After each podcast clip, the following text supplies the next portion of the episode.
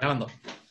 Hola chicos y chicas del podcast de My Fitness Podcast. Y bueno, hoy traemos a un genio, a un a Dios, digamos, que se llama Marcos Conque. Y, bueno, Marcos Conque es una persona que bueno, levanta cosas pesadas y crea startups, digamos. Y bueno, pues preséntate un poquillo si quieres y habla sobre tu inicio y demás. Perfecto. Pues Alberto, muchísimas gracias por traerme a este podcast. Te quiero dar la enhorabuena aquí ante todo el mundo porque creo que haces un trabajo de la hostia para el poco tiempo que tienes. Joder, yo como en tu edad acaba de terminar el bachillerato, estaba en Estados Unidos de, viaje y me empecé a aprender marketing, sé muy poquito de economía, sé hacer de finanzas, cero de emprendimiento, no sabía, no quién era Peter Thiel, no escuchaba podcast casi, escuchaba pero para aprender inglés, entonces bueno, enhorabuena tío porque la vas a salir de honor de aquí. Y para la gente que no me conozca, pues soy Marcos Conker, tengo 24 años, mi pasión en la vida es entrenar y ayudar a otras personas a entrenar de forma más eficiente, más inteligente, más segura y llevar el mundo del entrenamiento con pesas a gente que ni siquiera se ha planteado el ponerse una barra en el trapecio. Tengo cuatro empresas. La principal es AudioFit, que es como una especie de super academia online para entrenadores y deportistas que quieren ir al, siguiente nivel, que quieren conseguir el 200% de sus resultados posibles para ellos. Y son todo cursos en formato podcast para, gente que es de, camino al trabajo, de camino a la universidad, de camino al gimnasio. Se ponen clases de los mejores en el fitness, en, en el hispana, y aprenden. Y tienen unos apuntes, unos exámenes, está muy, muy chulo y tenemos miles de alumnos. Tiene apenas tres años de vida y es una empresa que factura bastante. Luego también tengo una revista para entrenadores que se llama Revista Natis, que es un poco más específica que AudioFit, es más en formato PDF, para la gente que, quiere, que no quiere leer estudios científicos porque no tiene tiempo, pero que considera que la ciencia es esencial para conseguir los mejores resultados. Luego, hace poco, fundé mi agencia de marketing digital, Conquer Media, porque al final, cuando tienes que montar tantas empresas en el mundo del fitness, dices, joder, siempre tengo que hacer lo mismo. Páginas de venta, páginas de registro, secuencia de emails, textos, y dices, hmm, ¿por qué no cojo a la mejor persona a mi disposición, que además se entrene, que le flipe entrenar, que, conozca a Marcos Conquer, etcétera? Hostia, y si pongo toda esa gente bajo un mismo nombre, que es Conquer Media, eh, y trabajamos para otras personas, ya no para AudioFit, para Revista Natis, que también lo hacemos, sino para otras personas y un poco estamos en eso. Ya estamos trabajando pues con The Macro Wizard, estamos trabajando con varias academias de entrenadores personales en Barcelona.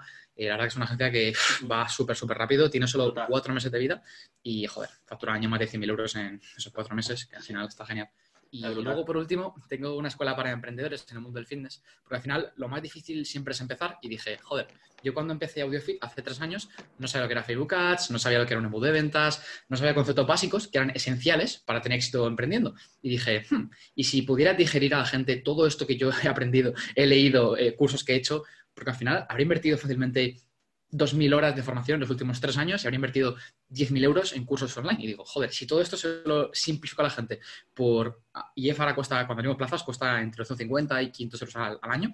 Y dices, joder, si, si pudiera por 500 euros a alguien enseñarle todo lo que yo he aprendido, wow, en plan de su proyecto seguro que llega muchísimo más lejos.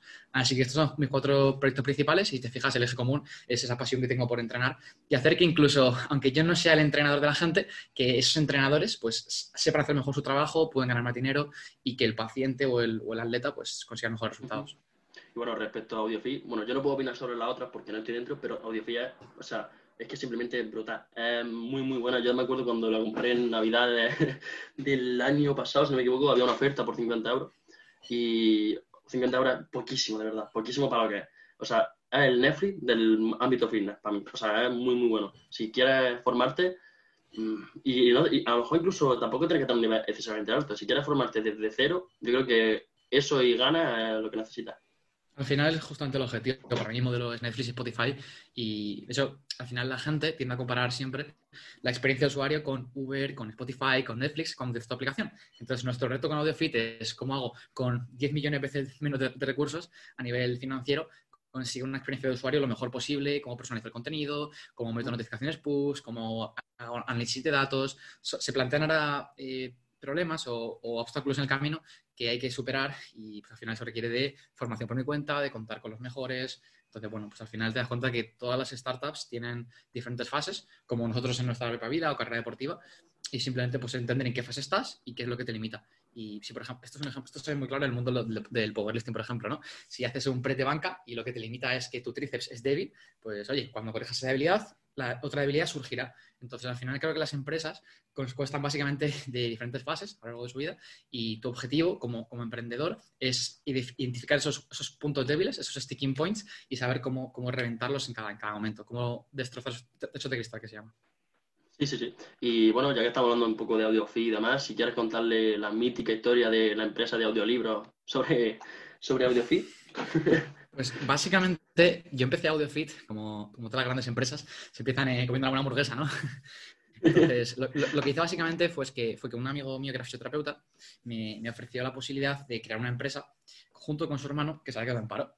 Y esto, para mí, Marcos de 20 años, eh, un chaval pues regordete, que le gustaba entrenar, pero que no tenía buenos resultados, que nunca había montado una empresa, que estaba en tercero de carrera, que era como, sí, sé mucho de entrenamiento para, para, estudiar, para no estudiar una relación con ello, pero no sé hacia dónde quiero ir. Y en esa época estaba estudiando un máster en finanzas, porque yo estaba como entre marketing y finanzas, y al final me decanté por finanzas. Entonces, en, cuarto, en tercero o cuarto de carrera, estaba estudiando un posgrado en finanzas que se llama CFA, muy, muy, top en inglés. El caso es que esta idea surgió, eh, yo no esperaba nada de ello, honestamente. O sea, creo que nadie se levanta por la mañana y piensa, voy a crear Tesla, voy a crear Facebook, voy a crear Instagram. O sea, nadie, nadie se levanta por la mañana y piensa eso, sino que al final todo empieza por algo mucho más pequeño y según ves el potencial que, puedes, que tiene dentro y lo que puedes llegar a conseguir, pues es cuando dices, hostia puta, la que, la que voy a liar. Entonces, bueno, básicamente, como, como decías al principio de la entrevista, yo me fui a Estados Unidos con 17 años y empecé a aprender inglés con, con 15 mediante podcast que, eran gratuitos, porque mi padre no tenía dinero para apuntarme a una academia, la escuela de idioma estaba obsoleta, eh, no se adaptaba a mi nivel en ese momento, entonces era como, uff, esto de los podcasts me flipa. Y este chaval de aquí me acaba de ofrecer un montón de empresas de audiolibros de novela autopublicada. Y yo, mira, a mí la novela me la pela, en plan de yo no siento que, que le guste esto, no me gusta leer libros, porque digamos que el educativo me había hecho asociar leer a perder el tiempo, a aburrirse, a yo no había una rentabilidad, digamos, asociada a nivel de formación, a nivel de, no sé, no, me, no, me, llamaba la atención. Quizá porque era obligatorio y las lecturas pues eran como cerradas, ¿no? El caso es que yo dije, pero bueno, tengo 20, 25 colegas que son referentes a nivel nacional e internacional, eh, a, nivel, a, nivel, divulgativo, en hipertrofia, en fuerza, en powerlifting, en alterofilia, en nutrición deportiva. ¿Por qué esta gente nos dio un micro? Y que este tío de aquí me, me locute los audios, ¿no? Que me lo grabe en plan profesional porque él era técnico de sonido el caso es que al final, pues como, como suele pasar con la historia de emprendedores que empiezan sus primeras startups, tuvimos una discusión entre él y yo porque yo tenía diferentes expectativas, tenía diferentes objetivos, teníamos incluso valores diferentes. Desde, a lo mejor él veía muy agresivo una campaña en marketing o pensaba que teníamos que tener un 50% de mujeres, un 50% de hombres, y yo lo veía absurdo y pensaba que simplemente teníamos que hacernos el mérito. Entonces, ese tipo de pequeñas eh, rencillas hicieron que al, al mes, dos meses, yo al final había hecho la página web, había hecho el logo, había hecho casi todo y él había hecho, había grabado dos o tres artículos y encima se estaba quejando como de que eh, como que yo estaba exigiendo demasiado y era como, Buah, mira, si esto, si tan mal al principio es como si empiezas una relación de pareja y simplemente no pares de discutir las dos primeras semanas. Dices, bueno, pues mira, casi mejor que esto lo dejamos, como que esto no tiene mucho sentido seguir adelante. Así que simplemente salí de la empresa, seguí por mi cuenta y la verdad que te puedo decir que lo, mi mayor enseñanza en estos últimos tres años es que el equipo es lo más importante de cualquier empresa. O sea, muchas veces cuando eres inversor se analizan las ventajas competitivas, se analiza el balance de la empresa, se analizan una serie de cosas que son súper importantes. Se hace una, una, cosa que se llama due diligence, que es básicamente como estudiarte cómo funciona la empresa por dentro, si hay algún tipo de, hacer una auditoría, a ver si hay algún tipo de basura a nivel contable. Vale, eso está muy bien y súper importante, pero lo más importante sin duda es quién toma las decisiones, qué motivaciones tiene esa persona. O sea, ese, CEO, si dirige la empresa y además es su fundador, ese tío, ¿por qué se levanta por las mañanas? ¿Cuál es su objetivo con esto? Eso más a quién dirige, qué incentivos tiene la gente que dirigen, por qué están con esa empresa. Y tú cuando estudias AudioFit, me estudias a mí y estudias a la gente con la que trabajo, ya sea en marketing, ya sea los profesores, dices, esta gente, tío, son gente inconformista, que quieren ser los mejores en lo suyo, que además son todos empresarios porque tienen academias, están cursos continuamente, lanzan sus ebooks, o sea, son todos empresarios. Y dices, hostia, esta gente en plan de va puta muerte con lo que hace, como mi amigo Power Explosive, ¿no? Que es un tío que da igual lo que haga en la vida, ya sea romper un récord de Guinness, ya sea, yo que sé, crearse un gimnasio físico, lanzar una academia de infoproductos, lanzar pasas al mundo del emprendimiento y del marketing, plan de igual lo que haga este tío, sabes que lo va a reventar como, como hizo Arnold, ¿no? Con Mr. Olympia o con Hollywood o con la política. Mm, totalmente. Pues Power Explosive es alguien así, que es, da igual, da igual en qué se meta, sabes que, que, va a destacar y va a ser el mejor en ello. Y la gente que está dentro de AudioFit, pues somos todos muy, muy Power Explosive en ese sentido. y bueno, eh, ya que estamos hablando sobre AudioFit, eh, también me gustaría que dijese más o menos el mayor error que has cometido y supongo que a la vez del que más has aprendido, ¿no?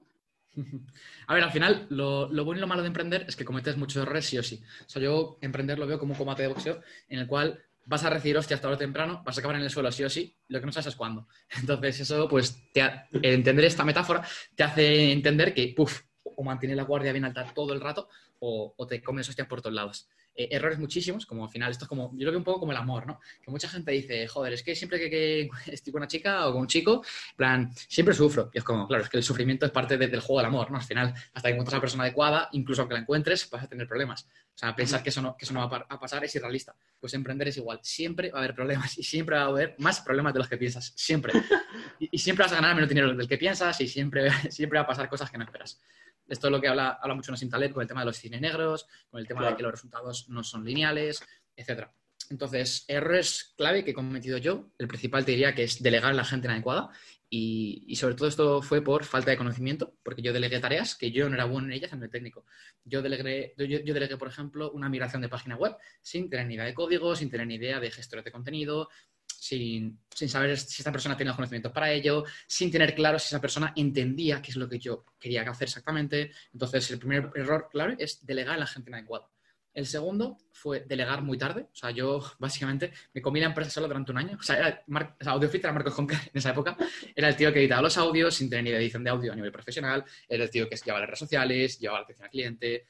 O sea, hacía lo que ahora, más todo eso. Y era como, Obviamente, cuando tu vida pasa por estar con el phone en el gimnasio, de hacer una publicación en Instagram porque todavía no subido nada, obviamente no puedes estar pendiente de mejorar el producto, de hacer lanzamientos, de mejorar en Instagram, de analizar datos. Entonces, si al final haces todo, pues nunca vas a ser el mejor en nada. Entonces, según ha pasado el tiempo, pues me he ido especializando en cosas como hacer lanzamientos, mejorar el producto, experiencia de usuario, contratar a gente, que al final, esto, esto decía mucho Steve Jobs, dice, joder, al final las dos cosas más importantes para reventarlo emprendiendo son tener pasión por lo que haces, porque si no la tienes, alguien ahí fuera te va a patear el culo porque va a tener más pasión que tú y va a trabajar más duro, por tanto, con más facilidad. Y la segunda pasa por saber, saber, contratar lo más rápido posible a, a los mejores y a gente adecuada. Y esto también es muy interesante, hablaba mucho también Steve Jobs sobre, sobre esto, al final los mejores ejecutivos siempre hay que trabajar con los mejores ejecutivos. Los mejores informáticos quieren trabajar con los mejores informáticos. Entonces, si eres capaz de crear una especie de fábrica de talento, ¿no? como, como la Masía, como la cantera de Barça, pues la gente va a querer ir a, ir a, tu empresa y la gente se va a querer quedar ahí. Entonces, yo cuando le propongo a, por ejemplo, Rubén Castro y Víctor Vázquez, que son dos incorporaciones nuevas al equipo de, de AudioFit, de profesores, pues claro, esta gente, cuando lo piensan, dicen, joder, es que a estar con Eneco, con Power Explosive, con The Macro Wizard, con Ismael Galancho, con gente que yo admiro y que son los mejores. Mira, no sé cuánto vais a pagarme, pero es que me da igual, honestamente, porque yo esto lo hago porque me gusta la empresa, porque he sido consumidor de ella, porque me encantan los valores, las cosas, cómo cambias el mundo y es como, qué, guapo. Es que tenés un gustazo. Y bueno, también eh, supongo que la gente que esté escuchando esto dirá, eh, bueno, este chaval un poco, no raro, pero sí diferente, ¿no? Y Soy muy raro. Sí, sí, no, no, totalmente, o sea, te entiendo. Y bueno, me gustaría que dijese más o menos también qué son los valores o qué crees que te hace diferenciarte tanto de la gente de a pie, digamos, ¿no? Vale, vale, esta pregunta es muy buena. Hace poco estaba escuchando al cofundador de Twitch que trabaja en una incubadora muy conocida, te diría que la más conocida del mundo, que se llama Y Combinator, Y Combinator, se llama Eric Schiebel, pues le preguntaban por qué rasgos tienen en común los, los emprendedores que han fundado las startups más dentro, dentro, de esta incubadora. Y es un vídeo muy, muy chulo. Te comenta cuatro o cinco cosas y yo te diría que la que más me destacó a mí personalmente fue, sin duda, que los mejores emprendedores son aquellos que más ejecutan, que quizá no son los más inteligentes, quizá no son los, los que más saben sobre algo en concreto, porque como decía Einstein, todos somos ignorantes en algún campo de nuestra vida, simplemente no, sabemos en cuáles.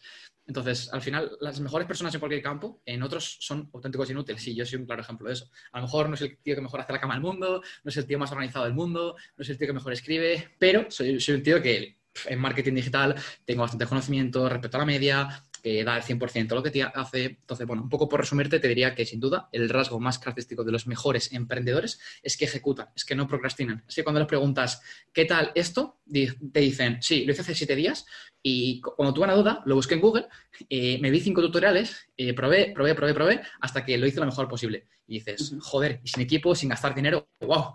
Entonces, los mejores emprendedores son aquellos que hacen, son unos doers y de hecho, te diría que un, rasgo muy, muy interesante de, los mejores emprendedores en el, 2020 son que tienden a ser personas introvertidas. Esto también es un, tema muy, muy interesante. Hay un canal que se llama Valuetainment, eh, con V, que bueno, básicamente hacen entrevistas a culturistas de competición, plan a Ronnie Coleman, a gente super top, también a economistas, a ejecutivos. Y hizo un vídeo, el creador de esta plataforma, de este podcast, que se llama Valuetainment, con V, y, le preguntaban sobre si los mejores líderes son introvertidos o extrovertidos. Y él dio 10 argumentos por los cuales son introvertidos. Y me, hizo, me, hizo, me pareció muy curioso. Yo me considero una persona muy introvertida y dije, hostia, pues quizás por algo de confirmación, pero, pero está en este, este esa lista de, buenos emprendedores. Y algunas de las cosas que comentaban por los, por los cuales, algunos motivos por los cuales los emprendedores introvertidos son mejores líderes, tiene que ver con que si, por ejemplo, hay una figura muy visible dentro de un proyecto, en mi caso, por ejemplo, Power Explosive, que es una persona con muchísima autoridad, con muchísimos seguidores, que todo el mundo respeta por lo que aporta a la comunidad, eh, ese, tío está en mi equipo y a la vez estoy yo. Entonces, a mí, como soy una persona muy introvertida y soy una persona que está mucho más en, el back office, en la parte de detrás de la empresa, a mí no me hace incómodo, sentir incómodo el hecho de que yo no sé la imagen de la empresa o no ser el que sigue todos los méritos o, el que se las medallas. A mí eso me da por completamente igual. Yo no compito por trofeos, como decía, como decía Dorian Yates. Y, eso es un rasgo, por ejemplo, que solo los emprendedores introvertidos pues tienen común. Y si te fijas, esto pasa con Steve Jobs y, Steve Wozniak. Wozniak era el tío que, a nivel tecnológico era la ventaja competitiva de Apple y el que se da los méritos era Steve Jobs, cuando da un, discurso, una conferencia en Stanford o cuando iba a un evento con Bill Gates. Entonces, bueno, al final todos los proyectos tienen que haber una persona como más, más carismática quizá, que se expone, y otra persona quizá más técnica que, que se complemente básicamente no, no, sí, sí, te entiendo. Y bueno, respecto a lo que has dicho antes de lo de la importancia de la ejecución, o sea, lo único que se puede decir es que no vale nada una idea muy buena si la ejecución es una mierda. O sea, o sea, sencillamente, es que no se puede decir otra cosa. De hecho, mira, una de las principales lecciones que aprendí cuando empecé a emprender era que, las ideas no valen una puta mierda. Y cuando entiendes esto, te das cuenta que, que, la idea de esa de negocio que tienes apuntada ahí en un blog de notas en el móvil, una servilleta, que en realidad no vale nada y, por eso cuando vas a un inversor a pedirle pasta para que invierta en tu empresa, ya sea una especie de inversor semilla o un capital capitalist o lo que sea, un business angel, ese tipo de cosas, te das cuenta que comentarle tu idea y tener miedo a que te la robe es absurdo, porque anda que no hay ideas tremendamente buenas y fuera, que nadie ejecuta, porque al final eso requiere tiempo, requiere dinero, requiere foco. O sea, te puedo dar una lista de 10 proyectos que me gustaría empezar en los próximos 5 años, pero que no tengo tiempo, equipo, foco, sobre todo foco. O sea, foco es lo más importante. Si al final yo, por ejemplo, dirijo cuatro empresas, dirigir seis sería una auténtica locura. O sea, si ya iba a tiempo completo para dirigir cuatro, dirigir seis sería renunciar a horas de sueño, horas de descanso, gestionar pero el resto, ser menos creativo en ellas, ser menos activo. Entonces, mi mejor claro, también es que huya de este síndrome del objeto brillante y dejes de fijarte en lo más guay en cada momento y que te centres en lo que te toca, que es trabajar duro, es tener un plan, es ejecutar, como dices tú, excelentemente, es contar con los mejores, pero no en crear el tercer proyecto sin haber reventado el primero. Claro, claro, vamos, totalmente de acuerdo. Y, bueno, tienes cuatro empresas, entrenas mucho tiempo y habrá otras miles de cosas que ninguno sabemos. Y, Leo bueno, también también, eso lo sabemos. y bueno, también, ¿cómo gestionar el estrés o la incertidumbre, mejor dicho, de tu día a día, de tu empresa, de tus proyectos? Muy, esta es muy buena pregunta también. Aquí te recomendaría seguir a una página que se llama Estoico en Instagram, de amigo Pedro Buenísimo. Yo te diría que, que, el estoicismo ha sido una corriente de pensamiento a nivel filosófico que me ha aportado muchísimo te diría que he combinado cosas de psicología deportiva y cosas de esteticismo. Por ejemplo, en psicología deportiva se aprende qué son los rituales, qué es el nivel de activación, qué es el locus de mm. control interno. Por cierto, si quieres aprender sobre esto, tienes en audio un curso de psicología deportiva que dicen que es la hostia. no, pero, pero ahora en serio, estas son herramientas muy, muy, muy top que dices, hostias, ¿por qué no me centro a la hora de levantar en lo que depende de mí? En cómo coloco las manos, en cómo respiro, en antes de hacer una serie poner mi canción preferida y subirme el volumen, en hacer un ritual antes de levantar, antes de acostarme, voy a seguir un protocolo de, de una ducha agua caliente, leo un libro, me duermo. Eh, ese tipo de cosas son las que marcan una diferencia a largo plazo. Entonces, yo te diría que veo mucho la psicología deportiva y, por otro lado, la filosofía estoica.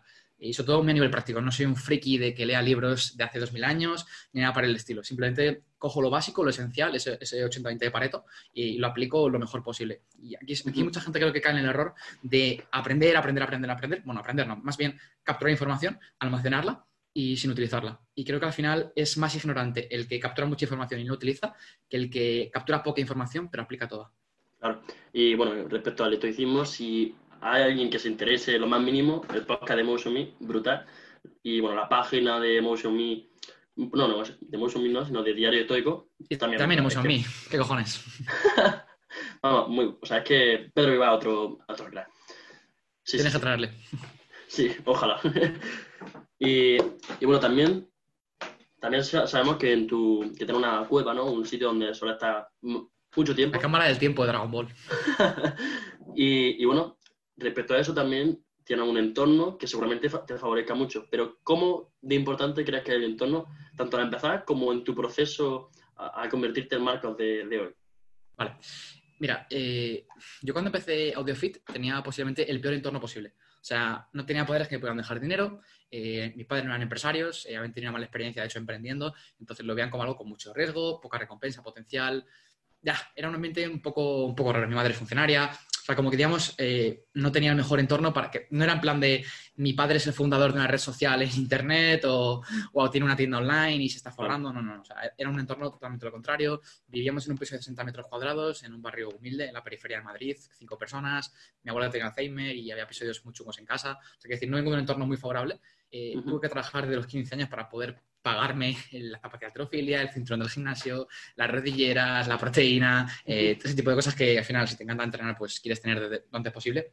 Entonces, al final, ese entorno no idílico fue la mejor oportunidad que he tenido en mi vida para prosperar, para crecer como persona, para trabajar mi disciplina, para crecer, para aprender a exponerme y disfrutar del, del, riesgo, como decíamos antes. Entonces, cuando la gente me dice que su entorno no le permite hacer tal o cual, es como, tío, te estás poniendo una excusa, obviamente, cuando tengas todos los, o tengas mucho más medios, oye, optimiza tu entorno, pero tu entorno no es el motivo por el cual no puedes conseguir algo, sino es el motivo por el cual no puedes ir tan rápido, quizá. Igual que si cuando tienes dos hijos y una hipoteca, pues no vas a poder asumir el mismo riesgo que cuando tienes 21 años y tienes 2.000 euros en el banco y nada que perder. Entonces, esto es sentido común.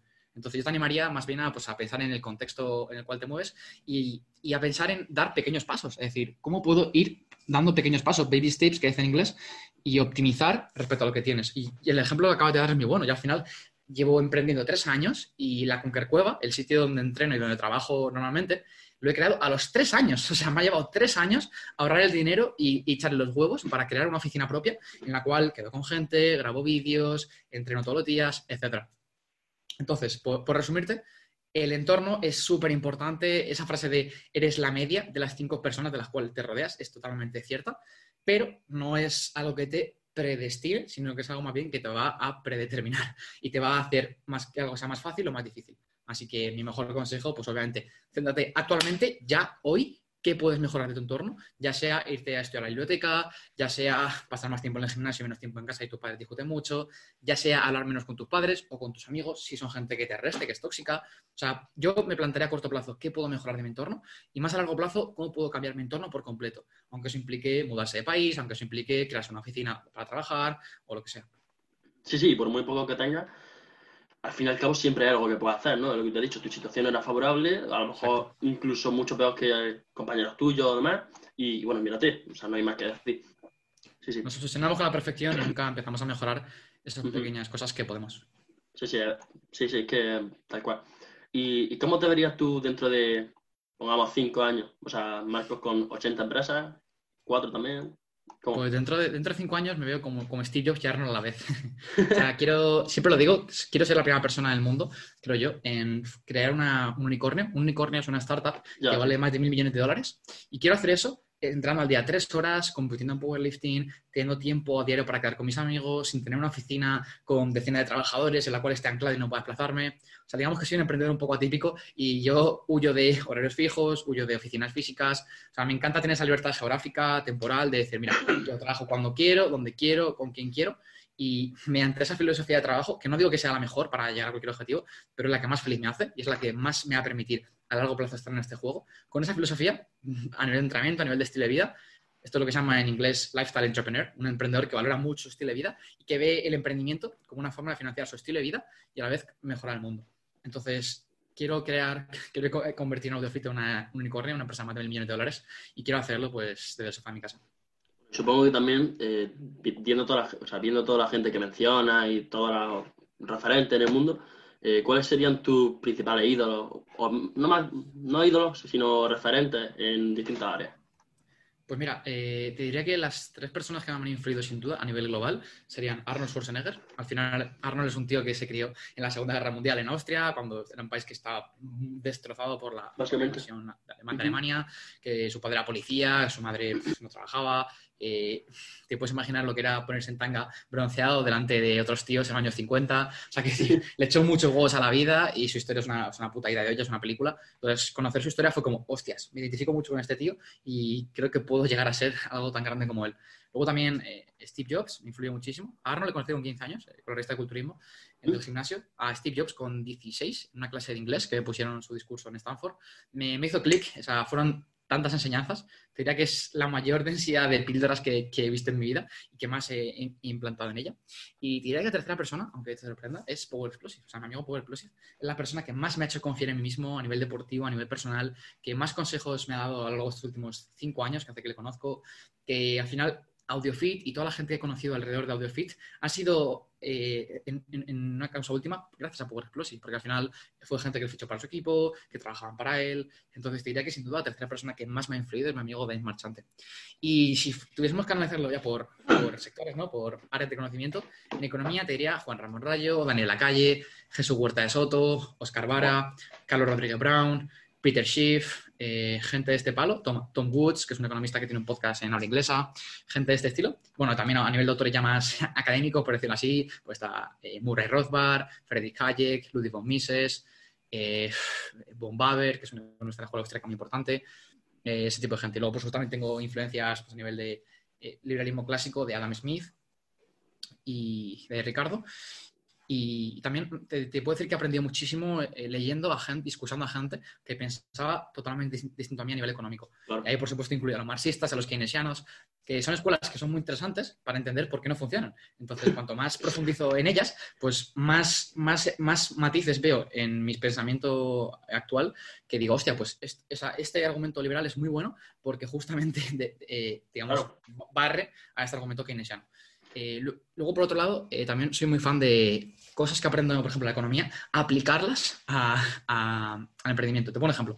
Eh, la Escuela Austríaca de Economía es una escuela que, a mí me, encanta, es la escuela de Juan Ramón Rayo, de Daniel la Calle, y básicamente es una escuela que combate con los keynesianos, ¿vale? Están los keynesianos y los austriacos. Pues los austriacos te dicen, lo más importante son los microfundamentos, es el cómo actúa el individuo, el behavioral economics, ese tipo de cosas. O como, que ponen mucho énfasis en empezando, empezar por la base de la pirámide. Y los keynesianos son gente que se fija mucho en el resultado final, se fijan en las variables macroeconómicas, en la evolución del PIB, en cómo evoluciona el desempleo, la inflación, pero no van a lo microeconómico. Entonces, los austríacos ganaron el debate en lo microeconómico. Entonces, por ejemplo, yo doy mucha importancia a lo micro en la toma de decisiones a nivel de empresas, en cómo funcionan los negocios digitales, en el marketing.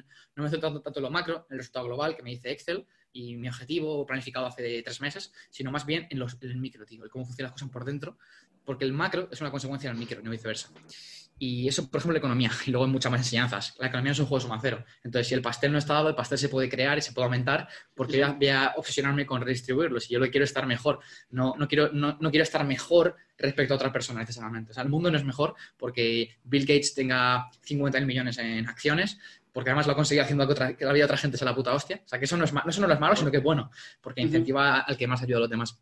Y este tipo de enseñanzas. Luego, en finanzas, te diría que he aprendido muchísimo de Nassim Taleb, te digo que es la persona que en ese campo más me ha influido, quizá no a nivel de conocimientos técnicos de valorar empresas o cosas así más, técnicas, en plan método de valoración de empresas y tal, pero sí a nivel de, oye, sé consciente de que lo que sabes posiblemente sea incorrecto o tenga muchísimos matices. Sé consciente de que una estrategia de inversión puede funcionar muy, durante 5 años, 7 años, 10 años, como si hubieras invertido en vivienda entre el año 96 y el año 2006 y después llega 2007 y pierdes un 50% de, de, todo y todo lo que habías ganado lo has perdido básicamente y te quedas con cara idiota. Entonces es muy, muy interesante este tipo de, de, enseñanzas también. Y a nivel de filosofía, pues como te decía, Pedro Ibar me ha influido muchísimo, sí, sí, estoico, también Marcos Vázquez de Fin de Revolucionario. Muy bueno. Y es un poco todo. A nivel de marketing, eh, también Gary Vee, Neil Patel, Eugenio Miquel Baisas, son gente que me ha influido bastante. Aunque sí que es verdad que a nivel marketing suelo leer mucho más a autores norteamericanos e ingleses que, que autores españoles. Pero está muy bien gente como Eugenio, que a lo mejor hace accesible, hace accesible contenido que es un poco más complejo a un nivel mucho más básico para la gente que está empezando. Sí, claro. Y ya para ir terminando, eh, ¿alguna recomendación de libro o podcast o algún, sí, o academia, digamos, que te guste o te haya gustado? Pues mira, tengo frente a mí una biblioteca, una biblioteca con más de 150 libros, así que va a ser complicado, va a ser complicado decirte uno o dos. Pero mira, para la gente que quiera empezar a emprender, sin duda me caería con De cero a uno Este libro creo que es una auténtica pasada. Este libro me cambió mucho el chip cuando empecé a emprender. Y básicamente el autor Peter Thiel es como, como el Power Explosive de, de las startups en, en, el mundo, en el mundo americano. Eh, es el primer tío que puso pasta en Facebook. O sea, cuando vi a Mark Zuckerberg con 20 y pico años, le dijo, toma, 500 mil dólares. O sea, gente que tenga ese ojo, pues hay muy poca. Así que te animaría a leerlo, o sea, es oro. Luego también otro que se llama Tienes una startup, de Luis Martín Caviedes Caviedes es como Peter Thiel, pero versión española. Y ha invertido en startups 20 años y es un tío muy interesante. De hecho, tiene un fondo que se llama Caviedes Fan, junto con su hermano José Caviedes. Yo me reuní con ellos para, para plantear una inversión AudioFit, que al final no salía cosa. Y mm. luego también te, te recomendaría otro libro, bueno, por supuesto, toda, la obra de, toda la obra de Nassim Taleb, eh, a nivel de... Eso es, Antifrágil, eh, Cisne Negro, Cisne de la Suerte, eso es, eh, jugar, jugarse la piel. Y luego también también te recomendaría el libro de Hábitos Atómicos de James Clear, que habla, habla sobre cómo funciona la formación de hábitos en el ser humano, cómo, cómo puedes básicamente eh, crear productos en base a los cuales la gente forme hábitos. Y aquí también otro libro que se llama Enganchado, de Nick Eyal, que habla sobre este tema, sobre cómo crear productos a los cuales la gente básicamente se vuelva casi adicta y quiera consumirlos. Entonces, si es una suscripción, pues como aumento la tasa de retención de usuarios. Y esto al final pues es más dinero para la empresa que puedes reinvertir en ella. Así que queda muy chulo.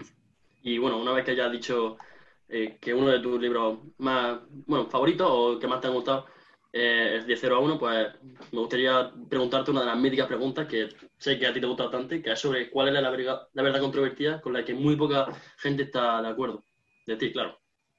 Pues te diría que el entrenamiento con pesas tiene la capacidad para cambiar la vida de la gente de arriba abajo, para aumentar su confianza, para mejorar su densidad mineral ósea, para reducir su riesgo de enfermedad cardiovascular, para mejorar su sensibilidad a la insulina, para cualquier, casi, casi, cualquier parámetro que se te pueda ocurrir a nivel de salud, es beneficioso y es divertido si sabes hacerlo de la forma correcta. Así que con independencia si te gusta el crossfit, la calistenia, que se hace calistenia, el powerlifting, el culturismo, entrenar con pesas posiblemente sea de esas pequeñas cosas de ese 20% de cosas que da el 80% de tu vida, que dices, joder, si entreno tres horas todos los días, dos horas, aquello, todo lo que puedas y, que disfrutes, mi vida va a ser mejor. Y hay una frase muy buena de Tom Platz, que es un culturista muy mítico, que nunca ganó un Mr. Olympia, pero que podría haberlo hecho porque tiene buenas piernas, y decía algo así como que después de una buena sesión de sentadilla, el cielo se ve más azul, los, los, árboles se ven más verdes, y es verdad, creo que al final, después de entrenar, la vida se ve con, con mucho más perspectiva, se ve de una forma como mucho más optimista, y creo que al final estas pequeñas cosas que te van a entrenar, más a nivel psicológico, también son muy beneficiosas y a veces las dejamos de lado. Así que te diría que sin duda lo mejor que puedes hacer en tu vida es entrenar, e intentar que otra gente entrene y pues juntos construir un mundo más sano y un mundo de mejores personas. Sí, sí. Esta pregunta es muy, muy, no, por lo menos de mi punto de vista, muy, muy buena y muy potente que tendrías que echarle, si, si nunca la has escuchado, que a lo mejor no, pensar mucho rato sobre ella, es muy, muy buena. Y, Yo te recomiendo, sobre todo, como decía Peter Thiel, para gente que quieras contratar, para que te demuestren si piensan un poco fuera de la caja y son gente fuera de normal, o si son gente más normal y te van a decir, pues creo que, creo que Dios existe, o cosas que son como muy... Claro, más típicas. Exactamente, exactamente. Que son cosas como mucho más típicas. Entonces, bueno, si quieres ver si la gente tiene pasión por, lo, por aquello que hace tu empresa, pues es muy interesante para filtrar gente. Muy buena. Pues bueno, chicos, ya, ya hemos terminado el podcast, un pedazo de episodio. Yo me lo he pasado brutal, o sea, no puedo decir nada más. Y, y ya está, esperamos que os haya gustado y nos vemos en el próximo episodio. Un abrazo, cuida mucho. Chao.